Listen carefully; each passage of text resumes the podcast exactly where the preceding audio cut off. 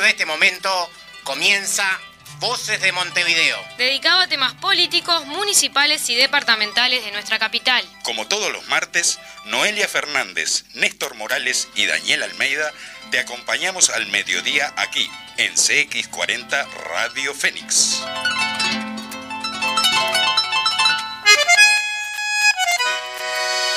Audiencia de CX40, compañeros frente amplistas, comunistas de la departamental de Montevideo, tengan ustedes muy buen mediodía.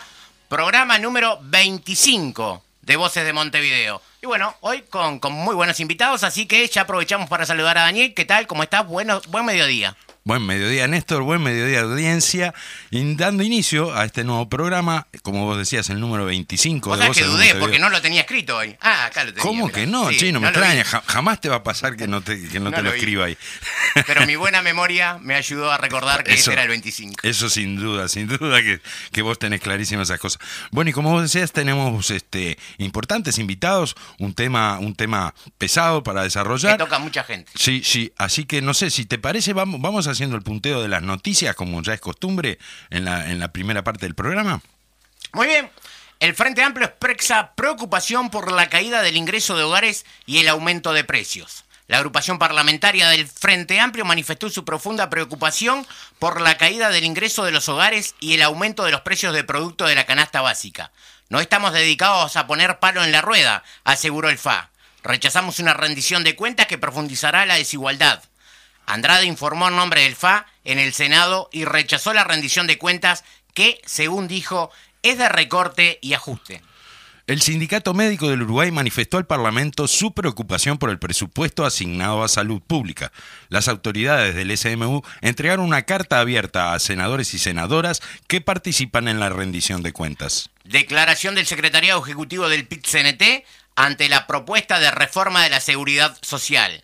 La declaración del Secretariado Ejecutivo comienza recordando que durante los últimos tres meses los nueve representantes del gobierno elaboraron una propuesta de recomendaciones sin la participación de los actores sociales.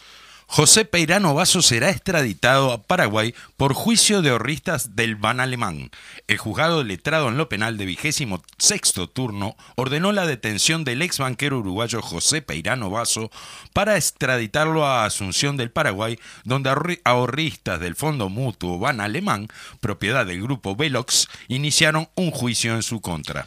Documentos militares encontrados en mayo no aportan nada para la búsqueda de los desaparecidos. La Institución Nacional de Derechos Humanos informó que los documentos aportados por Presidencia no ayudan en nada para encontrar detenidos desaparecidos.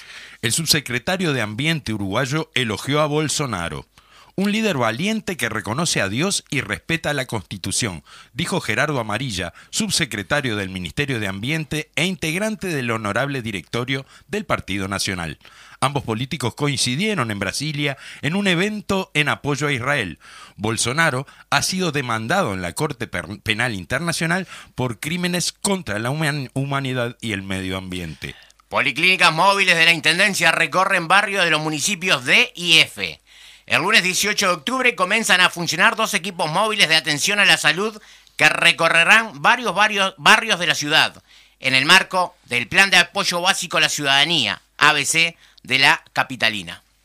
Muy bien, hasta ahí los titulares que tenemos hoy este, que- para, para ir comentando, para ir haciendo boca. Este, y bueno, si te parece, ya arrancamos de, de Sí, una con ¿Vos el- sabés qué? ¿Vos sabés qué? A ver. Eh, me parece que hoy tenemos un poquito la boca cerrada. ¿Viste, no? Hay Yo- que empezar a comer chicle, ¿eh? Sí, sí. Para sí. mover un poco las mandíbulas. La- falta ejercicio. Ahí Hay que empezar a, modular un poco mejor. Dale. Ahí está, bueno, vamos con arriba la- con, con el editorial, ¿te parece? Sí, vamos arriba con el editorial, ¿eh? que Hoy eh, dedicado, como sí. decíamos, a un tema, a un tema importante, un tema pesado en este momento, que es el tema de la vivienda en nuestro país y particularmente en nuestra capital, ¿no? bueno, como está negrita, comienzo yo. Dale. El gobierno nacional construye fábricas de humo, mientras discrimina a Montevideo y sigue recortando los fondos para vivienda. El Ministerio de Vivienda tiene como cometido diseñar e implementar políticas públicas participativas e integradas en materia de vivienda, ambiente, territorio y agua, para promover la equidad y el desarrollo sostenible, contribuyendo a la mejora de la calidad de vida de los habitantes del país. Es tarea del mismo garantizar la vivienda digna a todos los habitantes.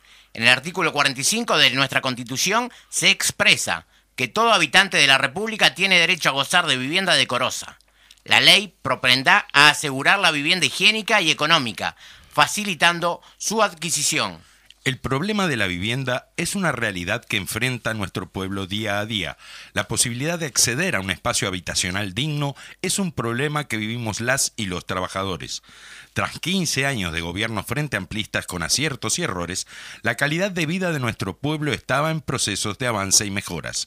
Es importante visualizar el cambio de paradigma entendiendo que en Montevideo se da el fenómeno de casa sin gente y gente sin casa, de periferias de grandes precarizaciones, de grandes perdón, vamos de periferias grandes con precarización de servicios, si no, no se iba a entender nada. Sabemos que faltó mucho, pero no dejaremos de defender los logros en el proceso de avance en estos 15 años, durante los cuales se construyeron viviendas y se regularizaron muchos asentamientos de nuestra capital. Hoy el Uruguay vive un batacazo en la precarización del derecho a la vivienda digna. Es un proceso de desmantelamiento y falta de articulación. Es inevitable recordar que en los años 90 se conocieron los llamados núcleos básicos evolutivos, de una calidad constructiva extremadamente precaria y prácticamente con fecha de vencimiento, a tal punto que en apenas cinco años de inaugurados, las patologías constructivas fueron tales que ameritaron su destrucción en algunos casos. Ahora será diferente, hasta por el simple hecho de que estamos en otro tiempo, y por lo tal son otras las circunstancias, pero el modelo es el mismo y quienes gobiernan también son los mismos. Ahora se arrogan el derecho a la solidaridad como si la misma fuera un bien gubernamental.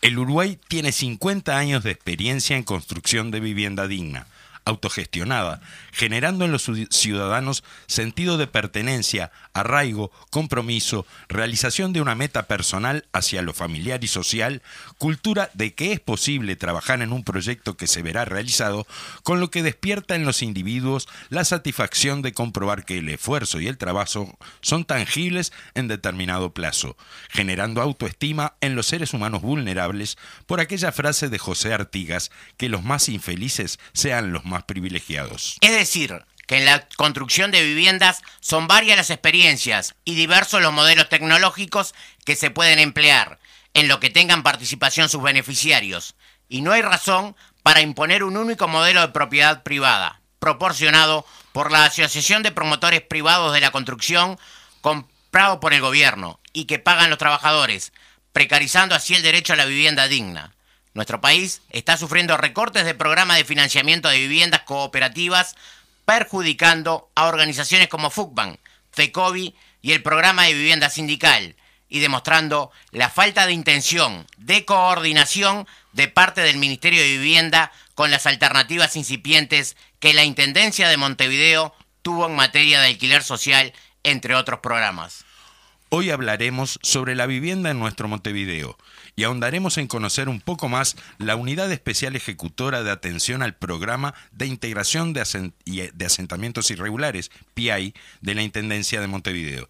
Dependencia que subejecuta proyectos para regularizar asentamientos que se encuentran comprendidos en el programa Mejoramiento de Barrios, dependiente del Gobierno Nacional. El objetivo del programa Mejoramiento de Barrios es mejorar las condiciones de vida de la población residente en asentamientos irregulares y áreas degradadas, mediante intervenciones que implican construir infraestructura urbana, vialidad, saneamiento, alumbrado público, tendido eléctrico y agua potable, espacios públicos y, en caso de ser necesarias, viviendas de realojo.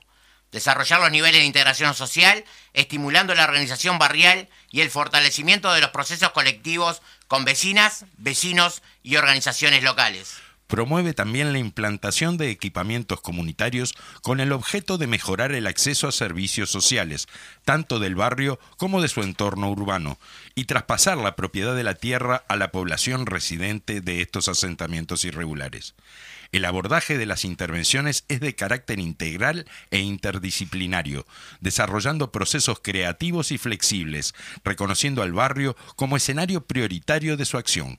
En este sentido, se lo considera como una construcción socioterritorial en la cual los vecinos y las vecinas deben ser sujetos colectivos y protagonistas directos de su transformación. Muy bien, Hasta aquí el editorial de Voces de Montevideo en su programa número 25. Así que bueno, este, ya más o menos la audiencia sabe por, por dónde viene el tema de hoy. Es así. Bueno, y, y vamos a presentar a nuestros invitados. En primer lugar, este, por, por ser ya un, un viejo conocido de la casa, tenemos a, a Juan Canesa, eh, que es el director de Relaciones Interinstitucionales de la Intendencia de. Montevideo. Coordinación. Bueno, viste, el coordinador, entonces está. Y es el secretario general de la departamental, de nuestra departamental de Montevideo, del Partido Comunista de Uruguay. Eh, buen- bienvenido, buen mediodía, Juan. Este, gracias por estar nuevamente con nosotros. Bueno, pues, buenos días para todas y todos. Este, buenos días, buen mediodía, Daniel y Néstor. Gracias. Este, un gusto como siempre estar acá. Y bueno, y por otro lado, tenemos una, una nueva invitada, la primera vez que nos acompaña, que es María José Iglesias. Ella es arquitecta, magíster en ordenamiento territorial y desarrollo urbano, y desde 2007 hasta el final del periodo pasado de gobierno se, desempeñó en el área de planificación territorial de la Intendencia de Canelones. Actualmente eh, coordina el- la unidad ejecutiva, la unidad especial ejecutora de atención al programa de integración de asentamientos irregulares PI en la Intendencia de Montevideo. ¿Qué tal? Bueno, buen mediodía, bienvenida María José. Bueno, buenos días, gracias por la invitación. Este, a diferencia de, de- de Juan, por primera vez acá visitando esta mesa, espero que, que no sea la última, así que muchas gracias por la invitación. Bueno, ¿y qué tema justamente tocamos en el editorial y te toca desarrollar que tiene que ver con el ordenamiento de los asentamientos irregulares que eh, al avanzar eh, los niveles de pobreza, eh, avanzan los asentamientos también? Eh, eh, ¿Puede ser esa afirmación?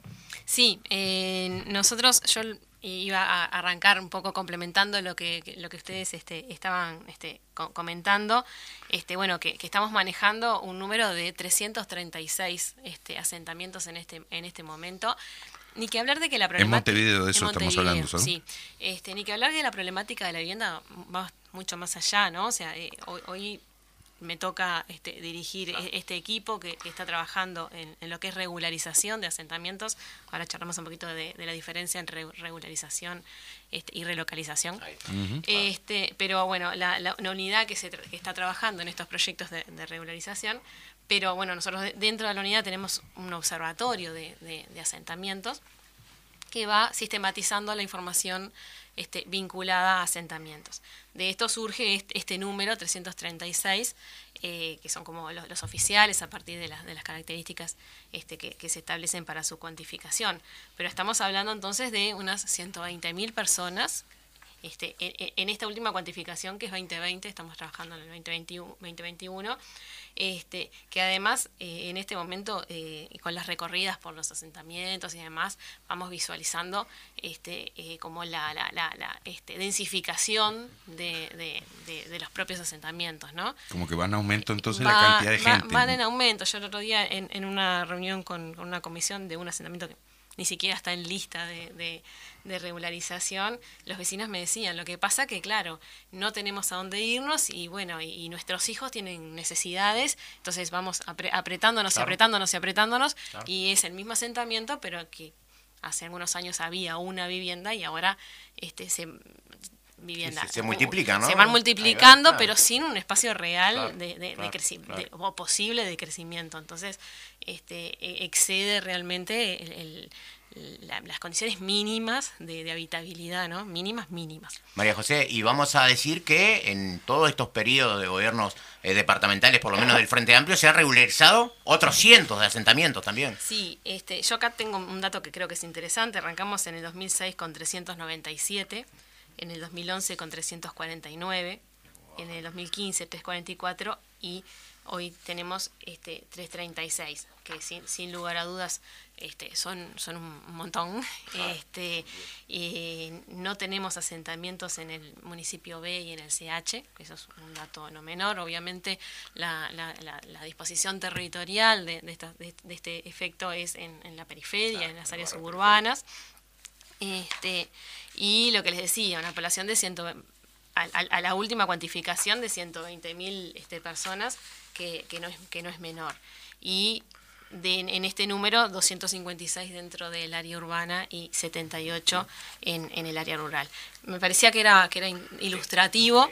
Este, ahora les cuento un poco qué es lo que nos está pasando, en cuál es la realidad hoy de, este programa que, que, me toca dirigir este, desde la Intendencia.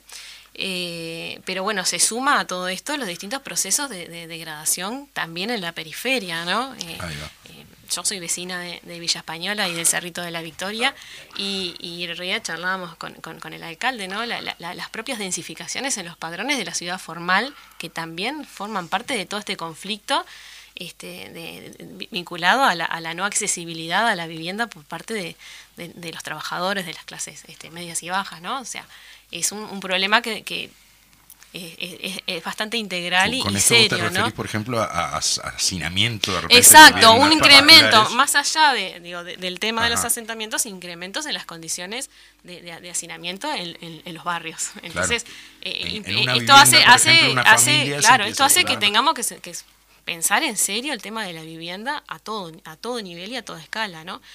Este, pero bueno, Respecto a los proyectos de, que estamos desarrollando con la unidad, eh, lo que sucedió fue que en el 2020, cuando, cuando surge el, proyecto del Poder Ejecutivo de, recorte, el decreto 90, eh, se le comunica a la Intendencia una serie de recortes, ¿sí? es lo que hace a los proyectos que nosotros teníamos eh, programados en ese momento yo todavía no estaba en la gestión, pero bueno, cuando yo ingreso en la gestión me, encuentro con, esta realidad. Eh, el PI estaba eh, para desarrollar el proyecto de Barrio Matilde en el municipio de ese, ese proyecto eh, directamente no estaba en la comunicación del ministerio, por lo tanto quedó fuera de, en la programación que nos, que nos envía el ministerio, queda fuera del quinqueño. Lo mismo Rivera del Miguelete, este, no sé si este, a la altura de, propios y, y, exactamente propios este, instrucciones donde está el Miguelete precisamente la ribera del Miguelete Ahí tenemos uno de los asentamientos con, un alto grado de conflictividad, con una población altísima, 1.400 personas. Por este quinqueño ninguno con un, con un proyecto que, que preveía 200, entre, entre 478 familias, de ellas 250 a realojar por las condiciones en las que están en el margen de, él. Ese es otro proyecto que quedó este, postergado de, quinqueño. Después, eh, nosotros estamos trabajando también en, en La Paloma, eh, este, y en La Paloma teníamos eh, la regularización de Juventud 14, que fue postergado para el 2023. Eh, y el sector 1, que estaba programado para el año pasado, que lo vamos a, estar iniciando. Estamos en este momento por firmar convenio con el Ministerio para iniciar ahora en octubre, que son un realojo de 54 viviendas. Después Campichuelo y Tapé también es una licitación que se realizó en el 2019 y estamos ahora, este, estaba programado por el Ministerio para reiniciar el, año que viene y bueno, mediante acuerdos adelantamos la contrapartida de la Intendencia y estamos para arrancar ahora por convenio eh, esa obra. Estamos en obra en Parque de Causeglia, que eso sí quizás hayan este, llegado por prensa y demás que este, mensualmente o bimensualmente estamos entregando viviendas y eh, Causeglia lo que hicimos fue entregar este, vamos a terminar todas las viviendas de realojo pero toda la parte la, la, otra mitad del parque que implica la regularización eh, también fue postergada con una previsión para el 2023. Qué linda que están las que están sobre eh, los accesos y Santín Carlos Rossi. Esas, son las que hizo la Intendencia. Eh, esa, esas son el proyecto de Causeglia, eh, es Intendencia, esto es con Ministerio de Vivienda, Fondos BID. Este, esa es la mitad de la, parte de realojo de la intervención del programa en Causeglia. Por eso es importante. Nosotros, acá un poco lo, lo, conceptual de la intervención, ¿no? Nosotros, tú leías recién eh, cuando planteabas las, los cometidos de, la unidad, decías viviendas de realojo en caso de ser necesario. ¿no? Estas son viviendas que estaban en, en, en el área regularizar. Nosotros cuando llegamos a intervenir en, un barrio, lo que vamos a hacer es regularizar, llevar saneamiento, llevar alumbrado, eh, vialidad, pero bueno, muchas de esas viviendas o están en área inundable o están en área por donde justo va a pasar una calle, entonces bueno, esto, esas viviendas son precisamente las que se llevan a realojar. Y esas son las que tú las Claro, que tú viste sí. de- desde la ruta este que llevamos este, entregadas unas 36 viviendas eh, eh, en esa órbita. Y me imagino cómo cambian las condiciones de vida para una familia, porque yo me acuerdo que ahí en el Caucelia, eso toda la vida fue un bañado. Desgraciadamente la gente, porque no tenía lugar, empezó a construir ahí. Pero era impresionante el agua, cómo, cómo parece que eh, sale para arriba. Este, en vez de, de que la tierra la- se la trague, no, parece que sale para arriba. Porque Y, es la zona de inundación del pantanoso. eh, por eso, porque eso es la cuenca es del la, pantanoso. planicie, es la planicie de inundación. Es está. cuando, cuando llueve en cualquier lado, cuando sube la, incluso cuando sube la bahía, porque hay viento de, de pampero, lo que sea, que sube la bahía, el Van- pantanoso retrae y se desborda. ¿Y para dónde desborda? Para ahí. Para ahí. Y bueno, y si le pones casas, Ahí, ahí, Desbordarse juegan, las ahí juegan las inferiores de Cerro en el Parque Sí, Caucelia. sí, y vos sí. sabés que, este, claro, la mayoría de los partidos no se podían jugar. Ah, Por suerte hoy el club compró un predio más allá y bueno, ahora También sí, estaba el vivero de la intendencia, También creo, en, por ahí, en algún, en algún momento sí, estuvo sí, por ahí. sí, sí. Por eso también en, est- en esto que, que- que estaba bueno que ustedes leían en, la intervención inicial, eh, eh, el PI lo que eh, realiza es una obra, un- es un proyecto integral, o sea, y, e implica la vivienda y por eso el énfasis, Todo- eh, todo el las viviendas de realojo social, cuando es necesario, porque en realidad este, nosotros tenemos, un, por ejemplo, que tom- tomar este ejem- ejemplo de tu decís de Caucelia, este, eh, tenemos un, un equipo de, de, este, trabajadores sociales, eh, arquitectos, es un, un equipo multidisciplinario que está conformado, y eso es un punto también in- interesante, que está conformado por funcionarios de la Intendencia, pero eh, por consultores contratados también por el PMB y en esto también ha sido eh, en estas lógicas de- del Ministerio de Recorte. Además de recortar estos proyectos que, yo les contaba, tuvimos el año pasado un recorte de, de, de 15, de 15 este, consultores, eh, después en diciembre tres más, ahora en, julio dos más.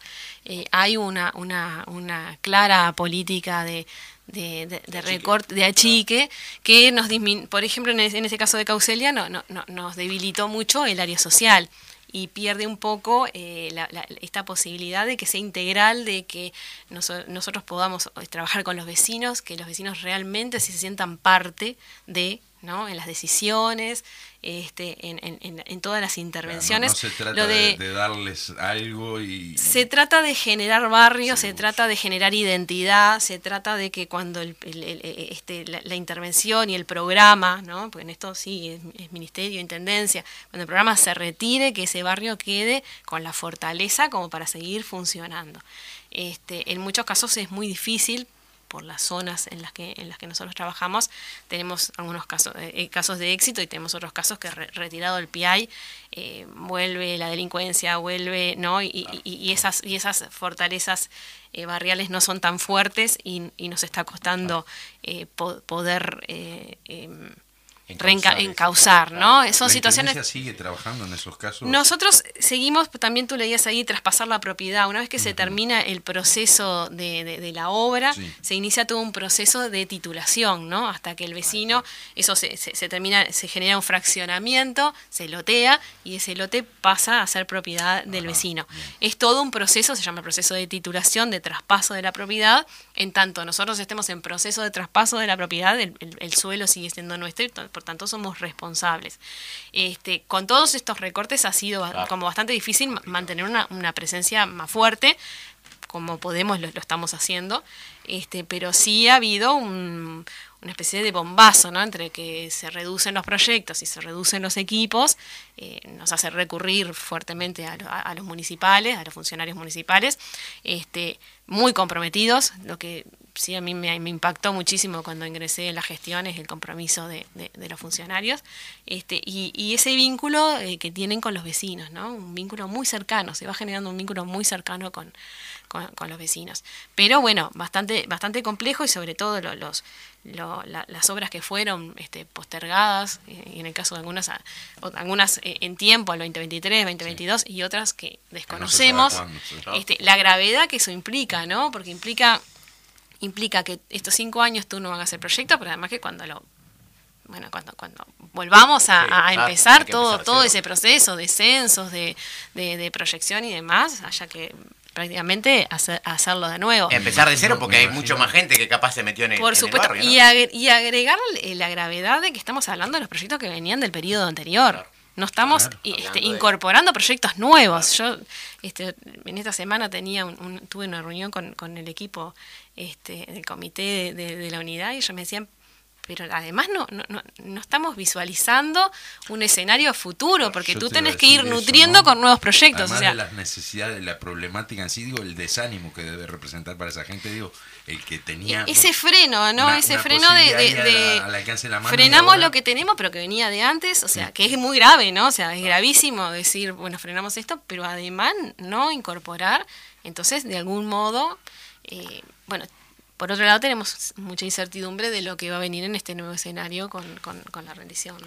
¿Y cómo cambian las condiciones de vida del vecino cuando se regulariza? Yo me acuerdo, por ejemplo, de Jardines de las Torres, que era un barrio que prácticamente era el barro, era meterse en el barro. Sin embargo, hoy está ordenado, está muy lindo, muy lindo. Sí, saludo para las escuchas de Jardines de las Torres. Sí, familias. este, eh, eh, eh, con el tema de la vivienda, este eh, se muestran dos cosas, muchas más, ¿no? Pero hay dos cosas que se muestran, eh, vivienda y hábitat, ¿no? y barrio. Pero se muestra por un lado este, las peores características del capitalismo, del sistema de capitalismo, de la mercantilización de las cosas más básicas.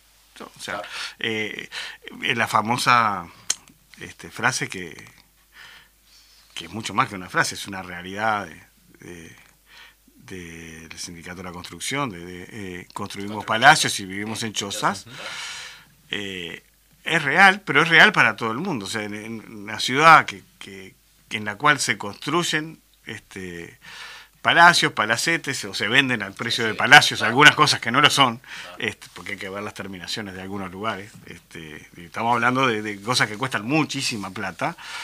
Eh, donde ahí está en juego la, especulación eh, financiera, cualquiera sabe que, hay mucho capital que viene de Argentina, vaya uno a saber cómo viene, pero es uno de los temas.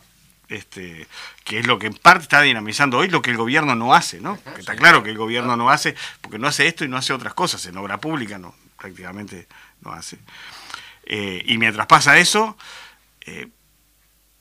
por otro lado, o sea, ya estamos acostumbrándonos a que nos digan, tenés que pagar la, eh, la eh, vive en un país que tiene, está lleno de, vacas, pero tenés que pagar la carne como si vivieras en, en, Japón, porque en el mundo cuesta más caro.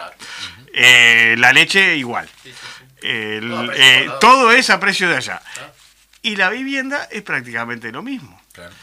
y los distintos programas que hay, que, que intentamos impulsar, es muy fácil que vuelvan para atrás. Entonces la segunda parte de esto es que el, el proyecto restaurador, digamos, que es más allá de las personas que están. O sea, eh, está claro que eh, quienes agarraron el Ministerio de Vivienda, eh, lo agarraron con la intención de hacer política desde ahí. Capaz que no en Montevideo, mm. capaz que en otros lugares tenían sus prioridades. Pero lo cierto es que hay otro que recorta, que es el hombre de las tijeras, la señora de las tijeras, los el, equipo de las tijeras, que es la cabeza pensante en realidad de, todo este proyecto restaurador, que es restaurador y además es revanchista. Cuando decimos que es revanchista, que es revanchista desde el punto de vista de clase, lo es. ¿Qué significa decirle a, a, a gente que ha puesto sus, sus esfuerzos? Porque, como decía Majo, para llegar al proceso de regularización o de realojo, eh, hay todo un proceso previo de trabajo, de construcción de comunitarias, de organización, que es lo que llegan a decirle, mira, ah, no, ¿sabes qué? Te rompiste el traste, pero ahora, ahora no. Ahora, no, porque tenemos otras prioridades. Y las otras prioridades son cubrir a los maya oro, darle más oro a los que tienen oro. Eh, eh, es la historia del sistema en el que vivimos. Desgraciadamente es así. Entonces, hay toda una cuestión de que todo eso que cambia para bien, más allá de que después tenga dificultades, porque primero porque vivimos en una sociedad que, es, que es muy imperfecta, no la cambiamos con eso, o sea, no, no, la transformamos Segundo, porque además este, eh, está construida, la construimos y estos procesos también de manera imperfecta muchas veces.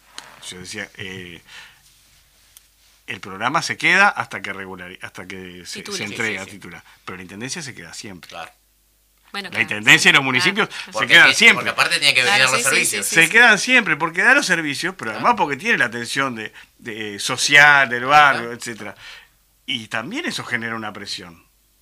porque hoy hay un montón de reclamos hacia este el, el segundo y el tercer nivel de gobierno por las cosas que el gobierno nacional no, hace. no hace.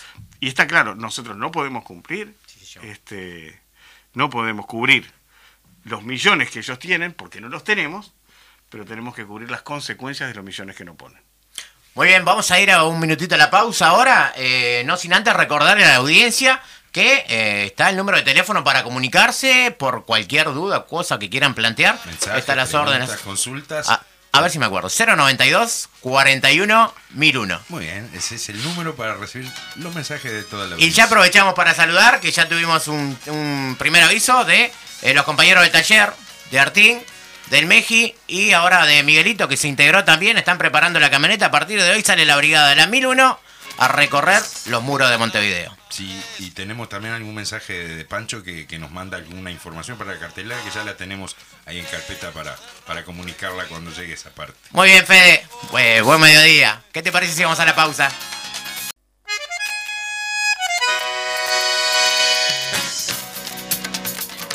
Volvemos eh, para la audiencia, programa número 25 de Voces de Montevideo. Estamos tocando el tema eh, de los asentamientos irregulares. Así que bueno, continuamos con eh, María José Iglesias y con Juan Canesa hablando del tema. Exactamente, y bueno, le, damos a ver a, Majo a ver este, que nos siga contando un poco sobre, sobre este programa, sobre esta unidad.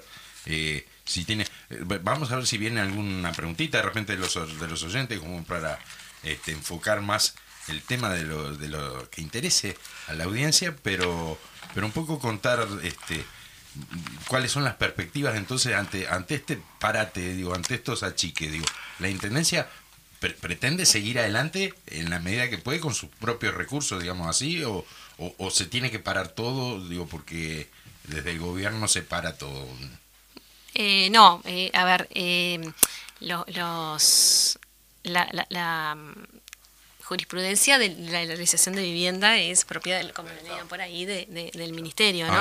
Eh, lo que sí es cierto, y, y- y- recién también lo, lo decía Juan, es mantener nuestra presencia como, como intendencia en los barrios.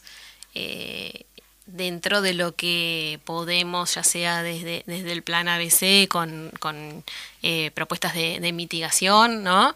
Este, o desde la unidad con, precisamente estamos, por ejemplo, este, el, caso del barrio Causeria, que si, si la reprogramación esta se mantiene, de que la segunda etapa se termina ahora en diciembre la obra y hasta 2023 no se retoma la segunda etapa, esta, esta obra que, que ustedes este, precisamente decían que habían visto desde la ruta, genera un, alto grado de impermeabilización que precisamente va a generar mayor perjuicio sobre los vecinos que eh, hoy no van a ser re- regularizados, ¿no? Ah, Entonces, es, es- ese tipo de, impacto, este, ya sea de vial, de deterioro de, calles, de- de- de pr- problemas precisamente por la por el, el- el- la- el desagüe pluvial, ¿no? De las lluvias que precisamente van a, a generar mayor perjuicio sobre el, los este sobre el sector que nos, no va a ser intervenido. Bueno, ahí sí nosotros como como como intendencia como equipo vamos a generar este actuaciones de, de mitigación, este de mejoramiento de la vialidad provis- provisorias hasta que llegue el proyecto. Son proyectos de, de montos inabarcables por, este, por, por, por la Intendencia, pero sí, por supuesto, que el compromiso nuestro de, de- estar, mantener la presencia en, en los barrios, este, escuchando a los vecinos y tratando de mitigar aquellas situaciones de, de- emergencia que pueden ir surgiendo.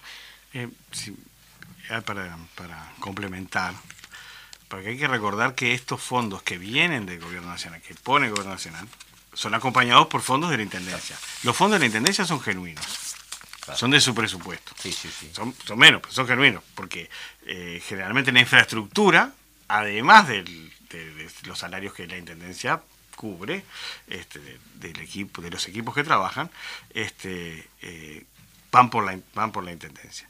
Pero estamos hablando de que los fondos del gobierno nacional son fondos de préstamos internacionales extranjeras, a larguísimo plazo y a muy baja tasa de interés. El gobierno nacional, para sacar bonos para la especulación financiera, no Sí, tiene sí. el mismo problema que tiene para Claro, apoyar para aportar. para aportar esto. Y esto ya pasó cuando el PIAI se creó en el, en el segundo gobierno de Sanguinetti. En realidad, entre el primer gobierno de la calle segundo, y el segundo gobierno de Sanguinetti, el gobierno del primer la calle, en realidad, Este, se crea este programa y tardaron años, sin contar con otras cosas que dicen que habían. Este, tardaron años en empezar a ejecutar. Eh, eh, bueno, es lo mismo, siempre el que espere, el que ha esperado toda la vida, mientras ellos a los suyos le resuelven. Esa es una parte de la cosa. Lo mismo nos pasa con el, con, con el crédito que la Intendencia eh, tiene gestionada para Plan de Saneamiento Urbano 6, eh, que va a ser de 70 y algo de millones de dólares, cuando podría haber sido de 120, sin ningún problema, además lo, lo paga la Intendencia, pero lo tiene que aceptar el gobierno, el gobierno no aceptó.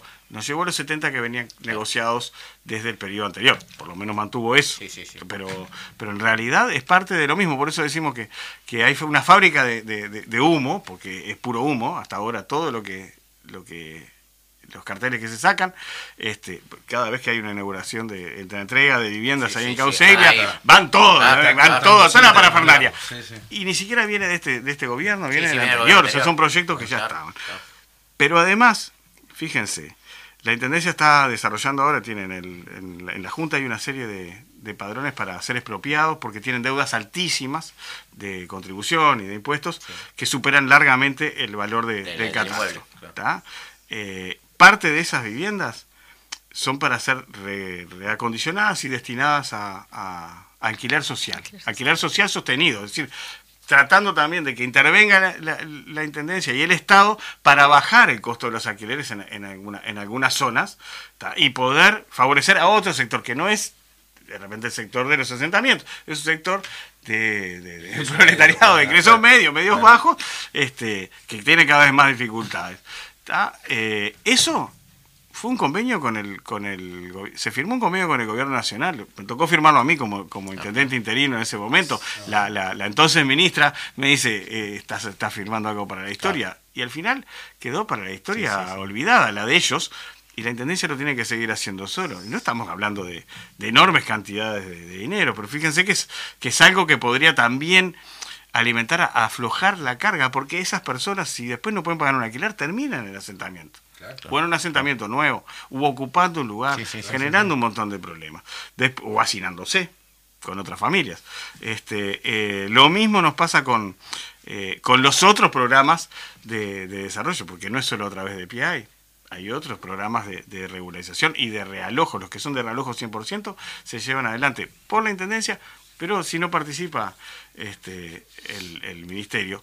Y por eso digo, no- es más allá de la voluntad de las personas o si no que te estén. aprueban los préstamos digo, a los que puedes acceder, ¿no? Exacto. Entonces, este, esto es, es bueno que lo tengamos claro y también es bueno que lo tengamos claro para seguir sosteniendo la organización de- de- popular necesaria para reivindicar estas cosas y también saber que el responsable siempre es el responsable. Acá la responsabilidad es del gobierno nacional. Lo era cuando gobernábamos nosotros y lo es ahora cuando gobiernan ellos. Lo que son actitudes distintas de pararse. La intendencia frente amplista, eh, esta y las de, y- y las la de. Canelones, Sí, sobre todo, digamos, que, que tienen mucho de esta, comparten mucho de los problemas que nosotros tenemos, tienen otra actitud. Ahora, también tenemos los ingresos que tenemos. Y cada vez tenemos más necesidades con menos dineros disponibles. Eso también es cierto. Claro. Y una de las cosas que conversábamos en la pausa muy rápidamente, Juan, es que en la medida que los pobres siguen creciendo, 100.000 pobres en un año y medio de gobierno, eh, van a seguir creciendo los asentamientos. De eso no hay duda. Sin lugar a dudas. Sí, sí, Claro. sí. Creciendo y densificándose. ¿no? Que eso es este que este no, no, no solamente creciendo en tamaño, sino creciendo en población. En, la- en las noticias, este, en los titulares, estaba el planteo del sindicato médico. ¿Qué es lo que plantea el sindicato médico? Ruido en pelota? Dice, esta rendición de cuentas que se acaba de votar por parte del- de la coalición de gobierno, no, no incorpora más fondos para ACE, que estás Claro. viviendo la llegada sí, continua de sí, personas que están perdiendo el claro. trabajo o- y por lo tanto o que o que no perdiendo trabajo igual con trabajo se están pasando para ACE porque es Porque más es más porque barato. es más barato digamos el costo de, de- de- De los servicios los medicamentos claro, etcétera claro. este y se están pasando para allí Además, o están perdiendo trabajo o se están pasando para allí y, y no están pensando en eso Es que el espíritu de revancha viene ver, con todo. Hay no que darle a los trabajadores. Exacto. O, o si están pensando y justamente porque están pensando en eso es que lo llevan adelante de esta forma, ¿no? sin duda no, sí. sin duda sin duda sin duda sin, sin duda que sí sí sí La idea es, es la revancha. Por eso vos decía, no solo este gobierno restaurador, sino también es revanchista. ¿Con quién se lo agarra? Bueno, con los sectores eh, de la sociedad que, en definitiva, no son los mayores. Claro, es así. Y no, no, a ver, no es que haya uno que esté pensando Sí, no, cómo voy a hacer el claro. mal. Eso, eso siempre lo decimos. No, no es eso. Pero es revanchista, eh, naturalmente Sí, revanchista. claro, obviamente. Y es, Si favorece. ah, hay en, el, hay en el fondo sí hay en muchos un pensamiento que es, ah, ya tuvieron demasiado. Claro, Claro, claro, sí, claro. Ya tuvieron O demasiado. no me votaste durante 15 años. Bueno, Ah, bueno, ahora eso tenés ni que hablar, eso lo hacen con Montevideo, porque en. Montevideo Sí, sí, sí, sí. cuando cuando apretan, este, fíjense, nosotros ojalá tuviéramos más, deberíamos tener más, más votación de la que tenemos como Frente Amplio. Pero tenemos los barrios que tenemos más, tenemos 70, 70 y claro. algo por ciento de, de la votación. Ni siquiera los de ellos cuidan, Claro. ni siquiera los Claro, de ellos cuidan. claro, sí. Este, eh, Que al muchos de ellos contrario. viven en, esos asentamientos, Al precisamente. contrario, exacto, exacto. ¿Y qué les dicen? Ah, no, no, lo que pasa es que en realidad, porque estos, bueno, lo dijo una vez este Chiruchi, se lo dijo a la gente de Ciudad del Plata, ¿no? Mientras sigan votando a estos, Claro. no van a tener nada. Claro. Ese sí se lo dijo. Obviamente. Pero bueno, ese hombre eh, era muy particular. ¿Sabes cuál es el tema? Que ahora no votaron a estos Y tienen lo misma las mismas cosa. de- necesidades. Exacto. Eso exacto, pasa. Exacto. Sin lugar a dudas. Así es. Bueno, eh, no sé si te parece, digo, y podemos ir despidiendo a María José Sí. y nos quedamos con Juan para seguir charlando otros temitas a nivel Frente Amplio, a nivel partido. Eh, ¿Les parece bien? María José, te podemos agradecer este, este ¿Te, tiempo. te quedó este algo? No, les, ¿Algún tema yo les, a- les agradezco mucho la invitación y bueno, de repente sí, este, mantener el, el contacto Sí. cuando estemos este, precisamente dentro de unos días vamos a estar entregando alguna vivienda en lindo. Capaz que ahí les avisamos y, ¿Cómo no? y- y Claro, podemos sí, volver a conversar, sí, quedamos sí. a las órdenes para eso. Bueno, muchísimas gracias a- María a José volver por, a convocar en cualquier momento. Entonces, por estar también. con nosotros. Gracias a usted. Bueno, Juan, se nos viene, eh, se nos vienen varias cosas, pero entre esas cosas está el 5 de diciembre, en donde eh, la lista 1001 acompaña a Fernando Pereira como presidente de nuestra fuerza política del Frente Amplio. Sí, este, tenemos las elecciones del frente, las internas. eh, a ver. Son tú- seis elecciones en una, ¿no? Sí, sí. Porque hay que elegir el plano. Eh, elegimos plenario nacional, está, eh, sectores y representantes Bases. del movimiento, en realidad, porque nosotros le decimos bases, Claro, los sectores también bien. los eligen las bases que, Claro. que votan directamente, pero, pero este, pero bueno, eh, representantes del movimiento, eh, dirigentes representantes del movimiento de base, eh, plenario nacional y plenario departamental, ahí van cuatro, este, más la presidencia este, de- del Frente Amplio a nivel nacional y la presidencia del Frente Amplio a nivel departamental. En realidad, si lo llevamos a las, como hay 19 departamentos, son como, Claro, sí, claro. son como Son 20 y pico. Cada Pero, departamento tiene seis. pero exacto, pero este, eh, pero bueno, en el, en el caso de, de- de- de estas elecciones, nosotros como, como vamos como 1001 y como 2001, este, porque Nacional y departamental. Nacional y departamental, eh, eh, apoyamos, e impulsamos la candidatura de, de Fernando Pereira por múltiples razones. La primera que yo creo que es, que, que es muy importante y es porque Fernando eh, logró reunir amplísimos consensos. Los mayores consensos, Amplísimos consensos. y siendo alguien que, a ver, al igual que, que, que Ivonne y que Gonzalo y, que tantos otros Sí, y claro, otras que claro, podrían haber estado ahí, pero este eh, eh, pero siendo un, un- una, una compañero que ha demostrado a lo largo de, de su trayectoria una capacidad de atar, de escuchar, de y también de dirigir. Este, importante porque es necesario que el Frente Amplio se ponga a tono con lo que resolvió el Congreso, porque no, no llegamos a las elecciones desde cualquier lado, Claro. llegamos a las elecciones después de haber juntado 800.000 firmas que nos dieron pie a realizar un Congreso con más de mil delegados en las situaciones de la eh, que lo hicimos, ¿no? O sea, con, con cientos y cientos de comités discutiendo en el, en el Uruguay y en el exterior, eh, reafirmando la vigencia del Frente Amplio, procesando un proceso de. procesando eh, una discusión que podía haber sido muy difícil de autocrítica, Sí, sin embargo. después de haber este, sido derrotados por el enemigo que nos ganó el gobierno, este, y, y que un frente amplio que sale en unidad de todo este proceso y vamos a unas elecciones internas en las cuales nosotros hubiéramos querido eh, poder llegar con un consenso, que el consenso fuera tan amplio que hubiera un solo, una Sí, sola candidatura. La primera es esa, obviamente las otras características de Fernando este, Sí, sí. en cuanto a su capacidad de oír y de atar y de trabajar.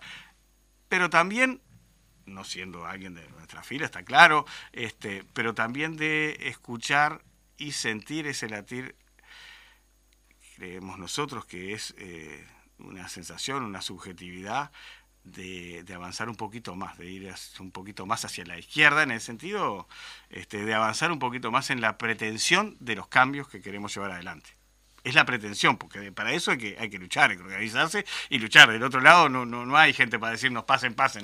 este, Del otro lado están los mayas de Europa y, sus defensores, claro. Este, pero, pero bueno, eso, eso es muy importante. Y en el caso de Montevideo, este, bueno, ahí tenemos la 1001, el partido, el Fidel eh, y el sectores este, que se, han, eh, compañeras y compañeros se han ido incorporando para, para estar este, también participando de la lista, eh, la gente de la, de la lista amplia, la compañera Silvia Nane y otros que, nos acompañan desde el, en, el, Senado, digamos, en, la, línea que, ocupaba Carolina. Este, eh, también los compañeros de acción este, Frente Amplista, un grupo más montevideano y, y algunas otras cuestiones que estaban ahí este, al borde de, definirse, eh, que bueno, va a ser importante el trabajo que hagamos.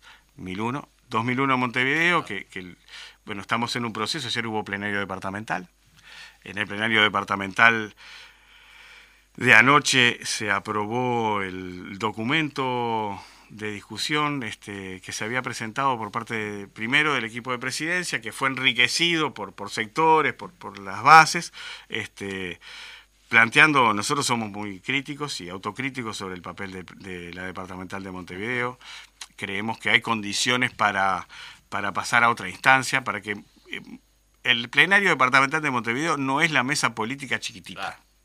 Que muchas veces se toma así. Eh, tiene, Montevideo tiene temas, o sea, en el interior es más fácil. Claro. Este es un problema que, pasa muchas veces en todos los lugares capitales del mundo, ¿no? Este, pero Montevideo tiene sus peculiaridades. El Frente Amplio es el mismo. O sea, a ver, los delegados, yo siempre digo, no, no, porque no tenemos finanzas. No, a ver, podemos tenerlas en un plan armado con el, con el plan nacional. Porque después los secretarias y secretarios de finanzas, de propaganda, de organización, de las coordinadoras y los comités son los mismos para todos. Son la CNO, la CNP, la, Comisión de Finanzas, pero podemos tenerla si tenemos un plan de qué, de qué hacer. Eh, nosotros tenemos temas para discutir. Hay temas que muchas veces llegan a la Junta, temas de gobierno, eh, temas de, la política en Montevideo, estos que hablábamos ahora, que tienen sus peculiaridades de Montevideo. Y los tiene que discutir Montevideo, no los puede discutir la Mesa Política Nacional, que tiene grandes temas para ver, que tiene que ver lo de Montevideo y lo de Baltasar Brum. O sea, eh, todo. A veces nos inmiscuimos en la departamental en temas nacionales. Exacto. Entonces, eso pasa por elevar la importancia y el papel que le damos este, a la... Ahí, hay un papel para jugar también por la compañera Carolina, que, yo creo que lo, lo, ha intentado jugar bien. Este, a ver, estuvo en la primera reunión de este año de la, de, la, de, la mesa departamental, eh, ha estado en varias reuniones más, ha estado eh, participando activamente en las coordinadoras, pero tenemos que ajustar muchísimo el tema de, la, de los referentes del equipo de gobierno con las coordinadoras, etcétera, para poder fomentar esa acción, que es la de control, pero la de impulso que tiene que hacer la fuerza política sobre, sobre el gobierno y sobre las políticas del gobierno, porque si no, si no hay resumen, las políticas se disuelven. Eh, y porque no es solo gobierno lo que nosotros hacemos en Montevideo. Pero además de eso, este, bueno, eh, nosotros vamos como 2001 con la misma conformación que a nivel nacional y con este con la particularidad de que en principio, salvo que me llamen ahora los compañeros que estaban en la comisión de lista y me digan que no, este, nuestra departamental resolvió el fin de semana, el viernes de la semana pasada, que la lista la encabecen este, eh, los compañeros de Ana Olivera y, Gerardo Núñez. Eh, y después venga una representación bien, bien amplia también con, nuestros aliados y aliadas, este, eh, y, que, y que estamos en un proceso en la departamental del FA, eh, ya digo, se resolvió este documento, que es importante que se haya, que se haya resuelto, es un documento de balance, pero de perspectiva. Eh, estamos en, trabajando y vamos a trabajar hasta el viernes que hay plenario para tratar de, construir el mayor consenso posible para que haya una candidatura a la presidencia de consenso. En ese sentido, nosotros como partido también resolvimos, este, lo informamos oportunamente, que no, que no íbamos a presentar una candidatura este, de- Propia. de- de- propia, justamente para ayudar a eso, no porque no pensamos que porque pensemos que no tenemos, tenemos, este sino para derecho ni lugar, sino porque, bueno, Para si, que si hay que hacer, si nosotros realmente. pensamos que hay que ir para determinado lado, bueno, Claro. aportemos a eso, este que tratándose de compañeras y compañeros frente amplistas, eh, por supuesto que hay características que, valen, pero que lo más importante también es el, el- amplitud de consensos para poder desarrollar una tarea, que la tarea no es individual, que tiene que ir acompañada con, con ciertos acuerdos de cómo construir eh, las vicepresidencias y el equipo de trabajo. Eh, y bueno, en ese sentido eh, trataremos de, de- de- de llegar así. Ayer se aprobó que pueda haber hasta tres Claro, candidaturas, que no quiere decir que vayan a haber tres Sí, candidaturas. sí. Primero porque vamos a trabajar para que haya el consenso más amplio. Y segundo, porque el estatuto dice una cosa. Veremos, veremos si hay que ajustar en eso, porque el- siempre el límite del debate ideológico es la unidad.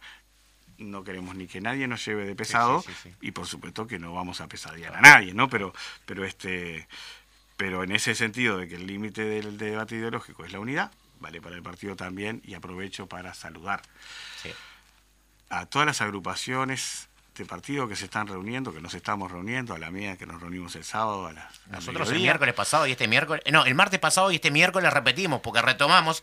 Había un ciclo de charlas en el comité, entonces eran los miércoles, pasamos para los martes. Ahora retomamos los días miércoles, día de la agrupación Fidel Castro de- del seccional de Pascua y el miércoles que viene, bueno, eh, retomamos la discusión del documento. Bueno, ahí, está, ahí está. Es eso, hay que discutir los documentos, hay que, hay que leer, hay que discutir, hay que enriquecer, hay que hacer crítica, autocrítica, con, perspectiva, por supuesto, si no, no es válida ni, la crítica ni la autocrítica. Este, eh, en el camino hacia nuestra conferencia departamental, que es 12, 13 y 14 de noviembre, en el Club Cordón, eso está. Está, está- está Este, asegurado. Está asegurado. El, el- el 13 las comisiones van a funcionar no Claro, solo en el cordón, lugares. pero el 12 inauguramos Sí, sí, en el cordón Y y el- plenaria- 14 la plenaria va a ser en el cordón, el 13 también vamos a sesionar en el cordón algunas de las comisiones, este, van a haber eh, cinco comisiones más la comisión de candidatos que se va a reunir previamente, Eh, pero en ese camino tenemos las reuniones de agrupación que continuarán después hasta el Congreso Claro. en diciembre y las conferencias seccionales de, de todos nuestros seccionales, algunas ya están arrancando, Sí. ya, ya arrancaron, Sí, otras sí, arrancan este, este, este fin de semana y otras, la mayoría van a estar el fin de semana del, del 30 y 31. Este fin de semana tenemos el lanzamiento del, Del- de la campaña por el Por el sí. Todo lo que hacemos Sí. va camino a que triunfemos en ese referéndum. Claro. Porque es el fiel que va a marcar hacia dónde se Sí, inclina la sí, balanza la en los siguientes meses, en, los siguientes, en el siguiente año del periodo de gobierno. Y, eh, perdone por la, Sí, por, no, la, no. por la cantidad de cosas, pero es increíble. No, porque además en el medio, ¿qué tenemos? Tenemos el Congreso del PICNT. Claro, claro, claro. El fin de semana del 30. Además de que hay clásico. Sí, y que vas No. a ir al estadio, ya sé. Este, no, no voy, Ah, ¿no eh, no voy a ir al estadio, Bueno. no, porque el comité central, el Ah, el 31. comité- Eh, esa ca- Sí, esas sí. casualidades que hay. Este, Claro. eh, no, sigo sin poder ir a, Claro. a mi butaca. Este, pero eh, no, hay cosas más importantes. Claro, de claro. verdad que hay Claro. cosas más. Es verdad que hay prioridades, Está- ¿no? Estamos trabajando en la construcción del bloque. Y por eso qué importante es que Fernando Pereira, que ya articuló eh, la central, hoy tenga esa misma oportunidad de hacerlo con el Frente Amplio, ¿eh? porque el bloque se va consolidando. Exacto, es que el, el- nuestro bloque, que es bloque social y político, y por eso a veces no se nos entiende de afuera o a veces no se nos quiere entender. Nosotros eh, hay un bloque del otro lado, que Sí, es el bloque claro. de poder, que está integrado por la El los oligarquía, el Mayaboros. imperialismo, es el bloque Claro. de los mayaboros. Y nosotros somos los mayas trabajadores. y nosotros somos los, pelotón. y nosotros somos el pelotón que se pone lo que puede de retazo. Pero de verdad, que es social y es político. Y es muy diverso. Es muy diverso. Ahora, ¿qué es lo que nos unifica? El enfrentamiento del otro lado. este, entonces, eso requiere trabajo, requiere coser. Y requiere. No alcanza con nosotros solos. claro, Sin nosotros claro. no es posible. Claro. Pero no alcanza No con alcanza. nosotros solos. Entonces, este. Claro, porque en Eh, ese bloque también hay, hay una diversidad de, de- de opiniones, de ideas, digo, más allá de, de intereses de repente comunes y objetivos, digo. Hay mil cuestiones a, a- a- a surcir, a, a acordar, a discutir, a, a- La, a- la primera es que para empezar, no todos pertenecemos a la misma clase. Sí. O sea, hay más de Obvio, un sector claro. social ahí involucrado. Segundo, además, y esto tiene que ver con la riqueza de las de- con la riqueza de la humanidad. Mm. Hay diversos intereses particulares que son todos capaces de ser entrelazados. Eso lo, lo demostramos bien en ese avance, pero nos queda muchísimo más para. Así llegamos a conquistar el gobierno. Así llegamos a las conquistas que tuvimos en el gobierno. Y lo que no logramos también fue en parte por no haber sido capaces de profundizar más en el desarrollo. Claro, de eso. Y así llegaremos de vuelta a hacer lo que tenemos que hacer, a cumplir nuestra tarea histórica. A ver, no lo inventamos nosotros. Este, sí, sí. No lo inventamos nosotros, pero, no. Este, pero bueno, en, ese marco este, es muy importante el, el- el debate que damos. Y cómo se construye en cada lugar. Claro. En cada agrupación. A ver, yo en mi sindicato, en mi, en, en mi lugar de trabajo, en mi lugar de estudio, en mi barrio, ¿cómo lo construyo? Claro. Muy bien. Es así. Se nos fue, se nos fue sí, el tiempo. se nos fue el Chino. tiempo. Eh, Tremendo. a- bueno, a la audiencia de CX40 el agradecimiento por estar prendido allí a Voces de Montevideo en su programa número 25. Nos vamos a estar reencontrando con la audiencia el próximo día martes, Daniel. Es así, el martes que viene esperamos contar de nuevo con, con vuestra compañía para hacer un programa más de voces de Montevideo aquí en CX40 Y va- Radio Fénix. Y vamos a comprometer a los compañeros de la departamental que nos vengan a contar de todo ese proceso que estamos viviendo con el partido, que esa es la verdadera democracia, ¿eh? Eh, eh, lo que nosotros llamamos el centralismo democrático, ¿no? Entonces, bueno, que nos vengan a contar, así que por intermedio del secretario político ya lo estamos comprometiendo a que vengan para el, para el programa. sin duda que sí, sin duda que sí. Muchas Perfecto. gracias. Bueno, gracias. Será hasta el próximo martes. Fede, muchas gracias.